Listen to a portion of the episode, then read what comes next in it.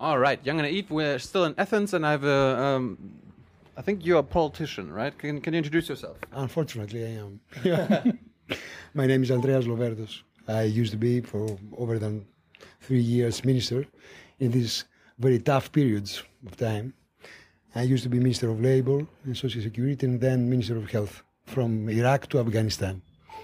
Wow. Uh, you asked to do it in Greek, so we uh, you're going to answer in Greek, and we have uh, we're going to we're going to translate it. Um, so, t- tell me, what you were My, min- my, my pol- political approach is social democratic. okay. Um, I used to be member of PASOK, which means the Greek Social Democratic Party, and then like like the German SPD. Yeah. Oh. And then uh, I was written off my party. And then we formed with some friends and political uh, friends um, a movement. New Uh, movement. Yeah, a new movement. Uh, new Greece, we call it. It's the Pact for a New Greece. And now we are participating in a great alliance and wider alliance with PASOK and other political movements. And we call it OLIVE. So you say New Greece. What's wrong with old Greece? you know do you know something about it no Not really. you don't Tell me about it. so let's discuss it Yeah. What's wrong with old Greece? If, if- if there needs to be a new Greece, what's wrong? περνάμε μια πάρα πολύ σοβαρή οικονομική ε, και κοινωνική κρίση και μ, έχουμε διανύσει ένα πάρα πολύ δύσκολο μ, χρονικό διάστημα τεσσάρων ετών τώρα ελπίζουμε Uh, we're in the middle of a very serious social and political crisis and economic crisis uh, the past four years, and we have to face it right now. What? what uh, why, why is there a crisis? What happened? είναι μια κρίση, ήταν μια κρίση ε, ελλείμματος και μια κρίση δημοσίου χρέους. It has been a deficit, a fiscal deficit, and uh, a crisis of deficit and fiscal deficit mainly. So um, it, it's all about money. It's all about money, of course, But um, uh, we need to face it efficiently. What, what- what's what's the exact problem? I heard about too much debt; Is that Yeah? right? Mhm. Public debt. Public debt. Uh, so that was like four years ago, five Τώρα years ago; θα, θα το πάμε έτσι, παιδιά, ή να το κάνουμε καταρχήν. Μία αγγλικά, μία ελληνικά. Να αποφασίσουμε τη γλώσσα. Να μιλάτε συνέχεια ελληνικά και θα. Ε, να το πάμε, ε, ε, πάρτε μια απόφαση, να- γιατί με ρωτάει και θέλω να το απαντάω αμέσως. Ναι. Ε, θα κάνει ερωτήσεις στα αγγλικά ή θέλετε να τις κάνεις στα Τώρα, αγγλικά. έτσι όπως πάει η συζήτηση, μ, δεν με, με, Αποσυντονίζεστε. όχι δεν με αποσυντονίζει, αλλά μου αρέσει να μιλάω αγγλικά για να τον έχω συνέχεια σε επαφή. Αλλά θεωρώ ότι θέλω να την κάνω τη συνέντευξη, πρέπει να την κάνω τη συνέντευξη στα ελληνικά. Άρα, μ, Να κάνεις τι ερωτήσει στα αγγλικά. άρα συνεχίζουμε έτσι. Το πάμε από την αρχή; Okay, uh, we're dis- we're saying now that uh, if- if it's gonna be- in English or in Greek. So, let's say in, in Greek. Yeah? Okay. okay. Let's start questions, again. Questions will be made in English. mm-hmm. Since you And understand then, English, yeah. but you will repeat, uh, respond in Okay, Greek, and okay, I will okay, translate. okay.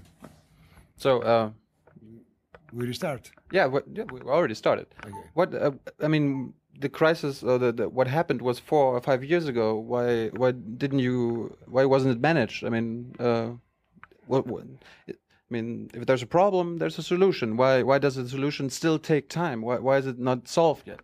Ε, δεν είναι απλό να λυθεί. Ε, ήταν πολύ μεγάλο το δημόσιο χρέος και τα ελλείμματα των πρώτων χρόνων είναι επίσης πολύ μεγάλα. Κάναμε μια μεγάλη προσπάθεια. Τώρα τα δημόσια οικονομικά είναι εξορθολογισμένα, αλλά υπάρχει ανάγκη για ανάπτυξη, δηλαδή για επανεκκίνηση της ελληνικής οικονομίας. Okay. It's not that easy.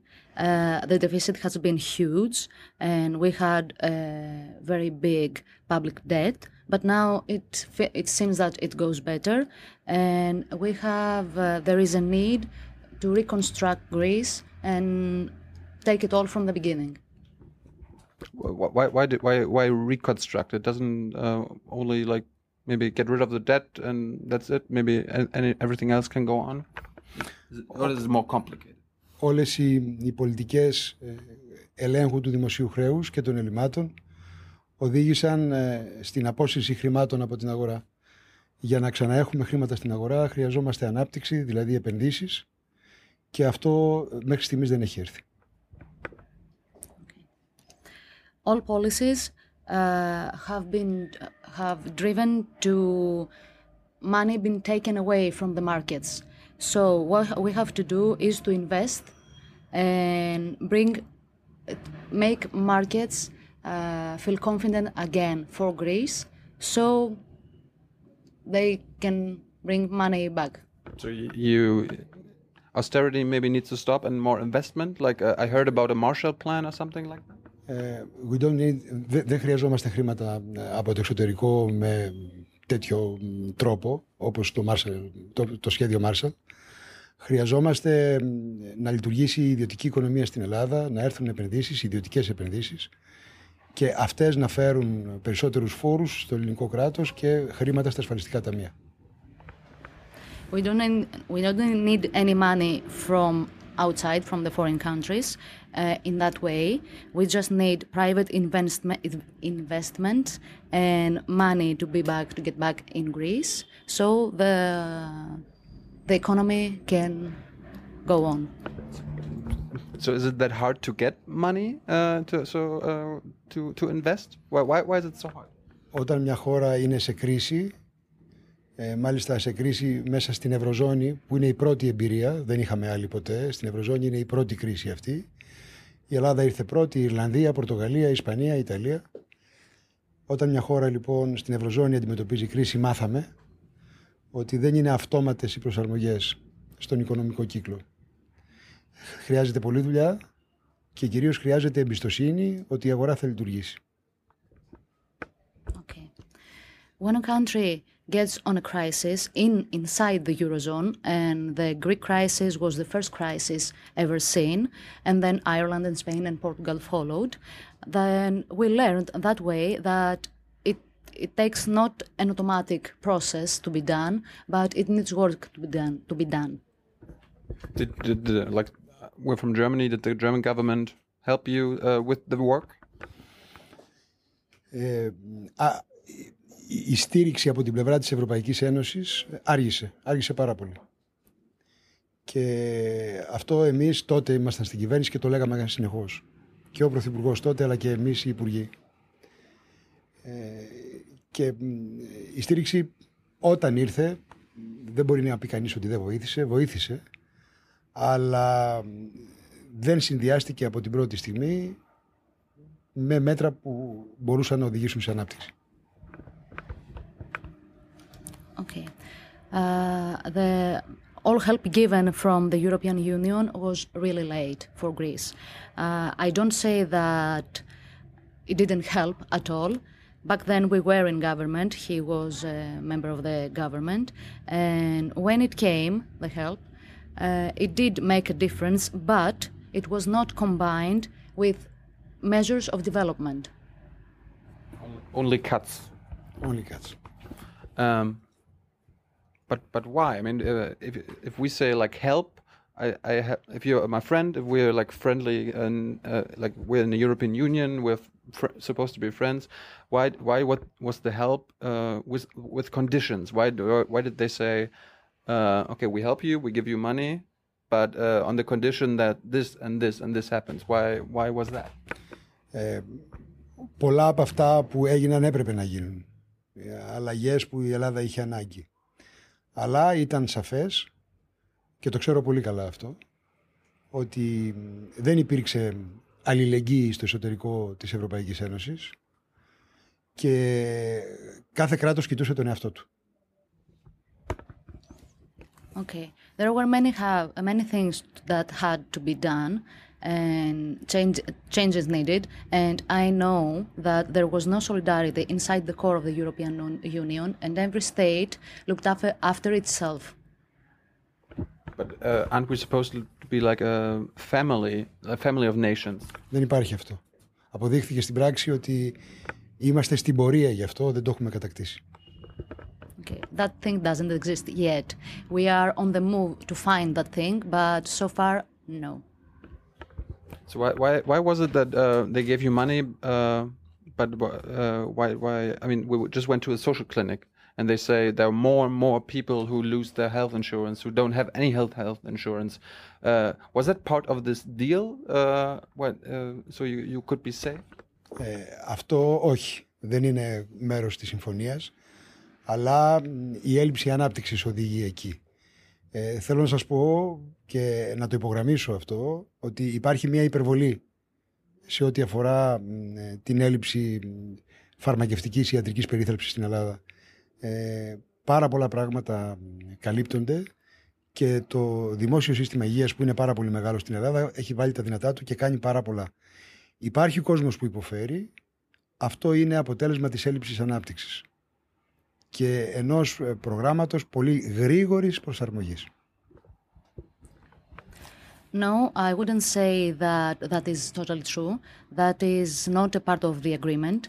There is lack of development that led to that thing. And I believe that there is some exaggeration according the public insurance and what state offers to people. Uh, state does what it takes to be done, but it's upon uh, some planning to be done so as, as and some planning to be really fast done so as to go to a point that everything will work properly.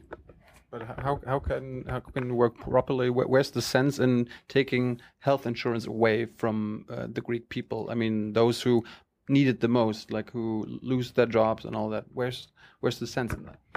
Χρειαζόμαστε περίπου 2 δισεκατομμύρια ευρώ το χρόνο για να καλύψουμε όλους τους ανασφάλιστους Έχουμε σε ανάπτυξη κάποια σχετικά προγράμματα που δεν πάνε όμως όσο γρήγορα πρέπει να πάνε και η ανάπτυξη ε, θα οδηγήσει σε νέες θέσεις εργασίας και σε κάλυψη όλου αυτού του κόσμου. Δεν υπάρχει περιθώριο να βρούμε αλλού τα χρήματα γι' αυτό. Okay. Uh, this state needs around 2 billion of euros per year to cover the needs of all those people who do, do not have any health insurance. There are some programs running on that issue.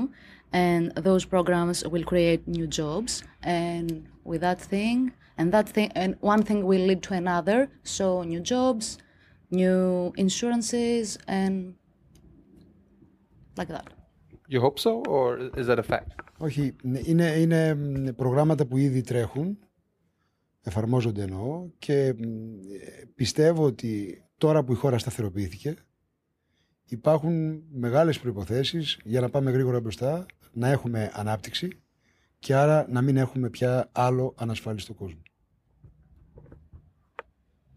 There are programs that are on the move right now, are being developing. So I believe that now that the country is stable, there are many chances to go on and have more chances of doing better on that field.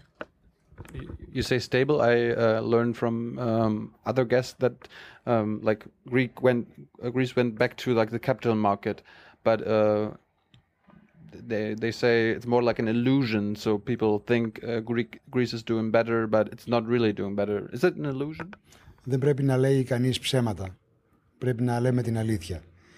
Η Ελλάδα, εάν πτώχευε ή αν έφευγε από το ευρώ, ε, οι πολίτες της όπως στην Αργεντινή θα περνούσαν για πάρα πολλά χρόνια, δεκαετίες θα έλεγα, πάρα πολύ δύσκολα, τραγικά.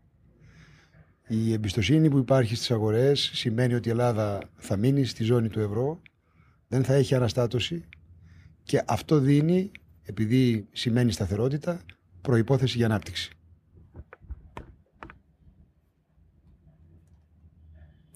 Okay.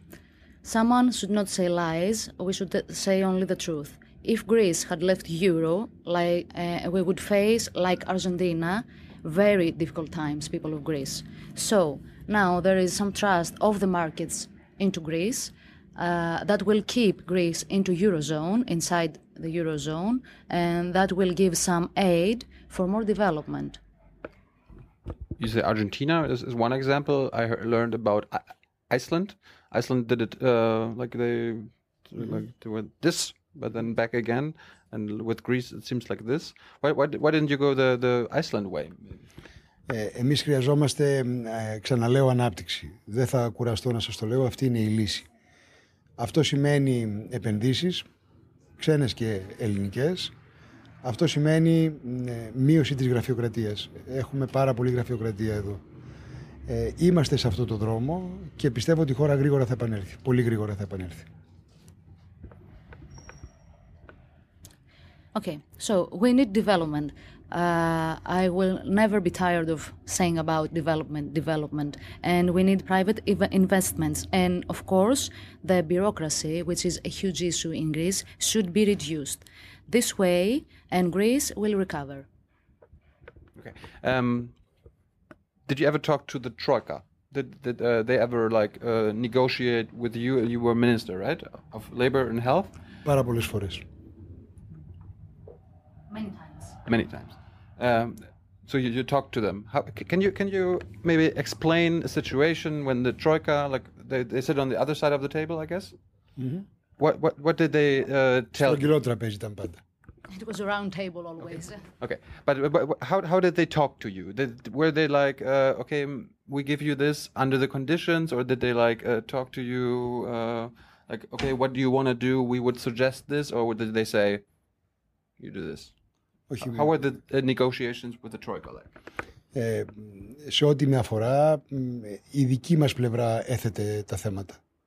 Γιατί και στους δύο τομείς που ήμουν εγώ υπουργό, αυτά που περιέλαβε το πρόγραμμα έπρεπε η Ελλάδα να τα έχει κάνει μόνη της. Συνεπώς δεν είχα κανένα πρόβλημα υποδείξεων ποτέ. Okay. Uh, in what I am concerned, it was us that would set the agenda upon Troika. Uh, I was never told what to do. Oh. Uh, in Germany, we have like uh, it seems like the other way. The troika comes in and says, "Well, you want money? Uh, do this and this and this." Όχι στα δικά μου υπουργεία, δεν έγινε ποτέ αυτό. Not while he was the minister. So maybe that's why you're not minister anymore. Όχι, χάσαμε τις εκλογές μετά. We lost the elections, I'm afraid. Okay. But uh, I mean, but uh, t- tell me, uh, as a hel- health minister, what what what did you have to do uh, to the health system? Uh, were there any things that you wish you wouldn't have done, or you you, you didn't have to do? Ε, όσα έγιναν στους τομείς που ήμουν εγώ έπρεπε να γίνουν. Έπρεπε να γίνουν από την Ελλάδα μόνη της χωρίς την παρέμβαση ε, της Ευρωπαϊκής Επιτροπής. Συνεπώς αυτή την ατζέντα την είχαμε, αλλά την αναβάλαμε. Επί των ημερών μου πραγματοποιήθηκε. Okay, what happened in Greece concerning this ti- this specific area uh, happened for a reason. Uh, there were things that should have been done before, and we, meaning I, in my days in the ministry, uh, we did what we had to do. We set the agenda, so we followed the program. So uh, Και μετά από αυτό ε, αύξησα τις ψήφους μου στην εκλογική μου περιφέρεια. Το πολιτικό μου κόμμα έχασε τις εκλογές, η δική μου δύναμη αυξήθηκε. Σημαίνει αυτό, σήμαινε αυτό ότι ο κόσμος κατάλαβε τον αγώνα που δώσαμε σε αυτούς τους δύο τομείς. Well, that's something important, important because uh, my political party lost the elections, but I personally raised my votes in my hometown, my home city. That means something. But uh, if that was your own plan, uh, w- th- does it does it uh, does the plan work? Uh, that I mean, is, was the plan that so many people now don't have insurance? Αυτό δεν είναι θέμα του Υπουργείου Υγείας ή του Υπουργείου Εργασίας και Κοινωνικής Ασφάλισης. Αυτό είναι θέμα της ύφεση που οδήγησε στην ανεργία και της έλλειψης ανάπτυξης. Okay. That's not a health ministry or the labor ministry issue. That is an issue uh, that came up because of the recession and the lack of uh, investments and development. So wh- wh- when when are the investments coming? Ε, Νομίζω ότι τώρα ε, ξεκινάει μια περίοδος που αυτό είναι πιθανόν. Well, as far as I can see, I think that now there is an era beginning that this can be possible. So and um, uh, you want to shape that era, but not in your old party, not in PASOK, but uh, in your new party. Ε, σας είπα ε, στην αρχή ότι έχουμε κάνει με το ΠΑΣΟΚ μια ε, πολιτική συνεργασία. Κάναμε ένα συνασπισμό πολιτικών δυνάμεων, μια συμμαχία πολιτικών δυνάμεων που την αποκαλούμε ΕΛΙΑ. as I told you in the beginning, uh, us and PASOK, we have formed a coalition, a political coal- coalition, and we have gathered all our powers. So and it is called Elia, olive tree. But uh, wh- is there a difference between PASOK? They're, they're social democratic, right? What, what, what is the difference between them and your party? Ε, σας είπα στην αρχή ότι εγώ από το Πασόκ διαγράφηκα ε, για λόγους ε, μ, που είχαν να κάνουν με θέματα πολιτικής και αφορούν το- στο εσωτερικό του Πασόκ. Τώρα έχουμε μια πορεία ομαλοποίησης και εγώ και άλλα στελέχη ε, που ήταν παλιά στο Πασόκ αλλά και καινούριο κόσμος προσπαθούμε, νέοι άνθρωποι στην ηλικία, προσπαθούμε να δημιουργήσουμε αυτό το πολιτικό φορέα του συνασπισμού των δυνάμεων της κέντρου αριστεράς. Okay. As I told you before, I resigned from PASOK because of some internal differences we had. Uh, we still have different points of views, but what we want is to form a coalition uh, of the center-left political parties to proceed and go on and do something for our country. So PASOK is in the government, but your party is not. Right? Ναι, ε, ε, ανάλογα με το αποτέλεσμα των εκλογών, των ευρωπαϊκών και των δημοτικών εκλογών που έχουμε, θα δούμε και την πορεία όλων μας ε, στο επόμενο χρονικό διάστημα. Uh, depending on what the Euro elections and the topical elections, the regional elections in Greece uh, will show us, then we will see what will happen in the government. I re- I read an article today that people say uh, after the European elections, um, there's going to be a reshuffling of the, the administration. There are going to be new ministers, and one of the new ministers is going to be you. Is that is that is that possible? Is that is that right? Εξαρτάται από το τι θα αποφασίσει ο λαός. Αν ο λαός ε, μας δώσει εντολή να συνεχίσουμε, θα συνεχίσουμε. Αν ο λαός μας αποδοκιμάσει, θα προσαρμοστούμε στις αποφάσεις του λαού. Okay. It depends on what people, Greek people, will decide. If Greek people turn us down, then we will do what we have to do. If pe- Greek people uh, vote for us, then we will see. Εκείνο που θέλουμε ε, μετά τις εκλογές, αν ο λαός δώσει ένα αποτέλεσμα που μας επιτρέπει ε, να υπάρξουμε, είναι ότι θα πρέπει η πολιτική να γίνει πολύ κοινωνικότερη. Και θα γίνει η πολιτική, νικο- ε, η πολιτική μας κοινωνικότερη όσο αποκτήσουμε ανάπτυξη. Okay. Uh, what we want uh, concerning that Greek people will let us exist after the elections is to make politics more social to the people. And, and of course, I will not be tired of saying that we need development. Αν ο λαός δεν μας θέλει και ο λαός μας αποδοκιμάσει, ε, εμείς θα προσαρμοστούμε στη θέλησή του. Okay? Uh, if Greek people turn us down, then we will let it be. So l- who, who's we? Like if, if they don't vote for PASOK, if they, if they don't vote for your party, uh, Είμαστε όλοι Th- μαζί. it's not gonna Είμαστε, happen. είμαστε σε έναν ε, πολιτικό σχηματισμό που τον αποκαλούμε ελιά. Αν ο κόσμος ψηφίσει υπέρ αυτού του σχηματισμού και μας επιτρέψει να είμαστε ένα υπαρκτό πολιτικό κόμμα που μπορεί να δώσει μάχες, τότε εμείς θα παλέψουμε να υπάρξει σταθερότητα στη χώρα και ανάπτυξη στη χώρα για να μπορέσουμε να κάνουμε κοινωνικές πολιτικές. Okay. Uh, we are all together in a political coalition called Elia. If people vote for us and give us the chance, we will give battle for the people and we will fight for development and social development. okay, but but who are you going to fight with?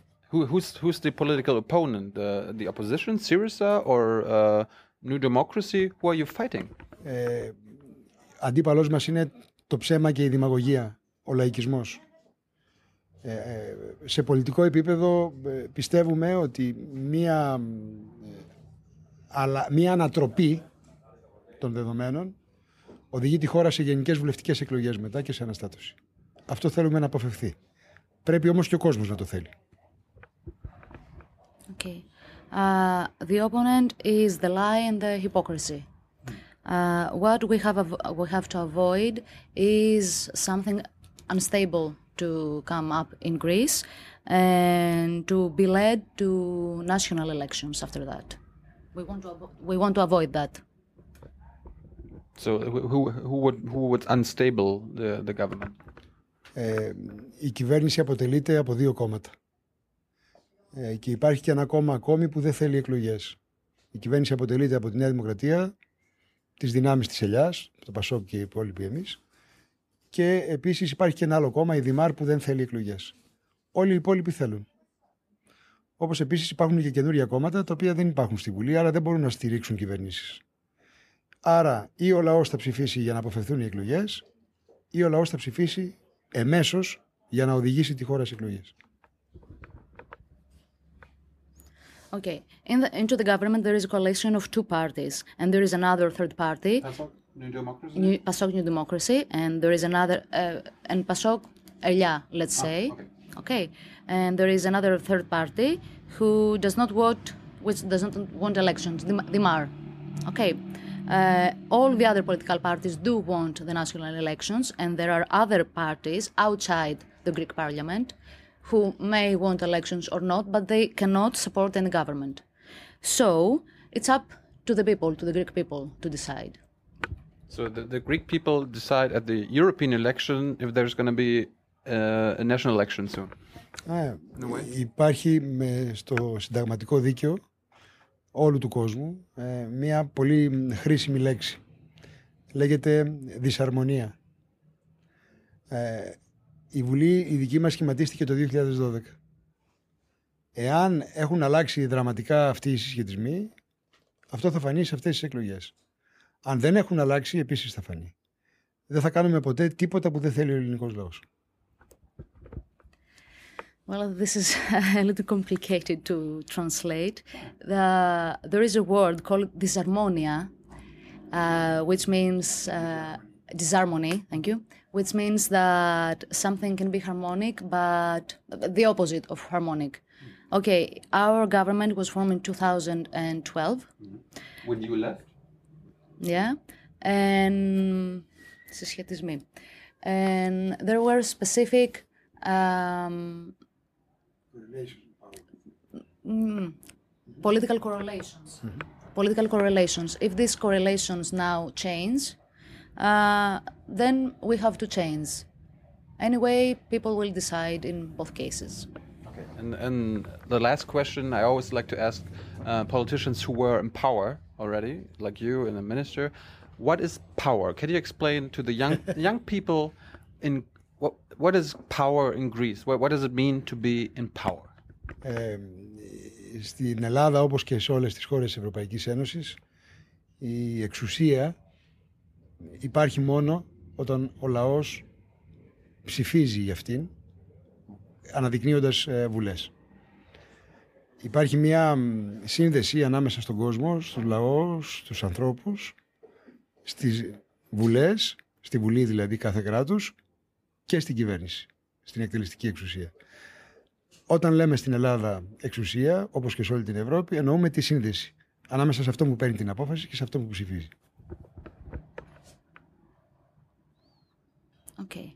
Uh, in Greece and in the European Union as well, when we say political power, uh, we mean that it is when the people vote to form uh, a government, a parliament. So uh, that specific relation between the people and the parliament and the government is what we say political power. And it's upon the people to decide. I mean, uh, in the end, people. It's, it's a representative democracy, so people vote you in power. What, what does it mean for you as a minister to to have power? Να κάνω... ε, Like, like, do you have authority to do something that others? έχω, can? έχω την ε, αρμοδιότητα να κάνω αυτό που έχω πει πριν τις εκλογές στον κόσμο όταν ο κόσμος με ψηφίσει. Ε, δεν έχουμε σε καμία χώρα της Ευρώπης ε, αυταρχισμό. Έχουμε δημοκρατίες και πρέπει να τις σεβόμαστε. Okay. I have the duty to do what I promised people that I will do when and if I get elected. We don't have um, authoritarianism around Europe. Uh, we have democracy. So this is what I call power, at least for myself. Do, do you understand people who say, like, especially with the last couple of years with Troika and uh, um, pressure from other countries, that it's still a democracy that it, that it was uh, 10, 15, 20 years ago? Or is, is it now maybe less democracy or... Όχι, δεν υπάρχει λίγη δημοκρατία. Υπάρχει πολύ μεγάλη, μα πάρα πολύ μεγάλη δυσκολία. Η χώρα μου έχει πτωχεύσει άλλες τέσσερις φορές στο παρελθόν. Η τελευταία ήταν το 1932. Η πρώτη τελευταία ήταν το 1893. Δυστυχώς, με έναν τρόπο έμεσο έγινε και τώρα αυτό. Εμείς είμαστε η γενιά των πολιτικών που αντιμετώπισε μια τεράστια κρίση. Έχουμε δημοκρατία, αλλά και υπερβολικά μεγάλα προβλήματα. I wouldn't say that there is no, there is little democracy. I would say that there is difficulty for democracy. Uh, my country had have had faced bankruptcy about four times in the past. The last time was in 1932. The time before that was in 1893. We are a new generation of politicians. We have to face to face difficult times. Η δημοκρατία υπάρχει πάντα στη χώρα μας. Αλλά όταν ζεις μέσα σε καθεστώς δημοκρατίας, αντιμετωπίζοντας τεράστιες οικονομικές δυσκολίες, ο κόσμος δυσαρεστείται και πιστεύει ότι δεν υπάρχει δημοκρατία. Η δημοκρατία στην Ελλάδα δεν έπαψε ποτέ να υπάρχει. Ο λαός ψηφίζει, αποφασίζει. Εμείς προσπαθούμε να κάνουμε ό,τι μπορούμε περισσότερο. Ξέρουμε ότι ο κόσμος ταλαιπωρείται, αλλά και εμείς περνάμε πολύ δύσκολες ώρες. Okay. There, there is democracy in Greece. There has always been democracy in Greece, but we face huge economic difficulties. I know that there are people suffering and facing difficult times, but we suffer too, and we try to do our best. And yeah, that's it. And uh, I remember, um, do you remember Papadopoulos? That was the old prime minister, right?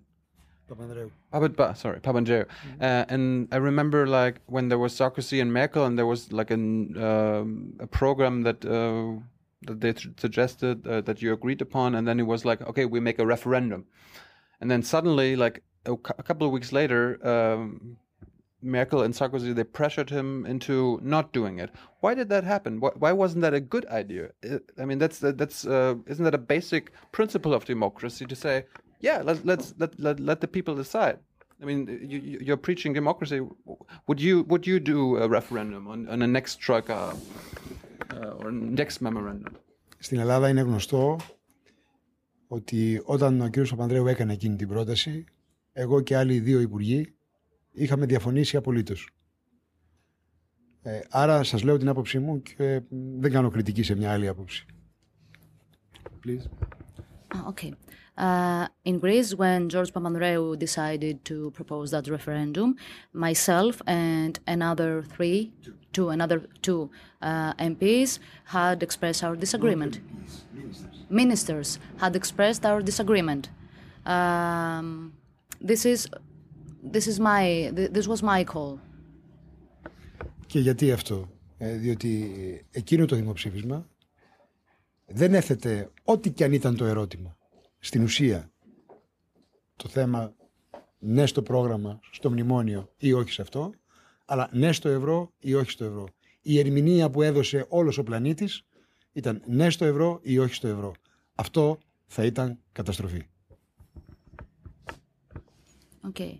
And why this? That referendum back then wouldn't uh, ask the, the the the the subject wouldn't be the theme wouldn't be uh, yes to the memorandum or not to the memorandum, but into the eurozone or outside the eurozone, and that was the interpretation the other whole world gave, and that would be di- disastrous. So uh, if if a mem- uh, if a referendum wouldn't say okay yes to the euro or no to euro because um, most people say yes to the euro, but uh, if the Το re- ερώτημα θα ήταν άλλο. Το ερώτημα θα είχε να κάνει με το πρόγραμμα. Αλλά η ερμηνεία, ξαναλέω, θα ήταν ναι ή όχι στο ευρώ. Και αυτό θα δημιουργούσε μέχρι να γίνει πραγματικό, πραγματική κρίση, ενδεχομένως και κράχ μέσα στην Ευρωζώνη. Και πάρα πόνα στην Ελλάδα. Okay. The question would be something else, but the interpretation that the other people would do, the oth- the whole world would do, would be eurozone or no eurozone, and that that thing could be disastrous until it would be uh, solved, and that would lead to some economic meltdown or bankruptcy, and especially for Greece. Couldn't you do like uh, two referendums at once? One uh, for euro, against euro, and one for for program and against program. Ε, το θέμα της, ε, του, του ευρώ το έχουμε αποφασίσει από το 2000. Δεν θα ξανατεθεί. Δεν είναι θέμα που τίθεται σε δημοψήφισμα. Το θέμα του προγράμματος ε, ελπίζω να μην προκύψει γιατί και πάλι διότι το πρόγραμμα τελειώνει σε λίγο καιρό και η Ελλάδα θέλει να αντιμετωπίσει ε, τις ανοιχτές θάλασσες, δηλαδή θέλει να στηρίξει μόνη της τον εαυτό της. Okay, the the euro issue uh, has been decided since 2000, uh, and that's it. It's we will not put it into a referendum. Uh, on the other hand, the program uh, it is about to end, so I hope that it will not be uh, some question again up, upon the the program. Uh, I think that we are on the open sea right now, and Greece wants to make it through by all means and with its own help. Okay, and one last question. Uh, we have a lot of, uh, if you believe it or not, uh, many people from the German government watching us. Do you have a, like a, a message to them that um, the, maybe, I mean, I don't know if you can call them, but uh, what, what, what, what would you tell uh, the, the German government? Υπάρχει ανάγκη για πολιτικές ε, απέναντι στην Ευρώπη και όχι στα κράτη μας μόνο. Και πρέπει με τον καιρό να καλύψουμε ένα κενό. Υπάρχει κενό μεγάλων πολιτικών προσωπικότητων στην Ευρώπη. Okay, there is huge need for policies uh, towards the whole European Union and not only on specific countries. And there is also another another uh, whole. We don't have uh, major political people in Europe. We need, we need leadership in Europe. We need major political personalities. Isn't Merkel one?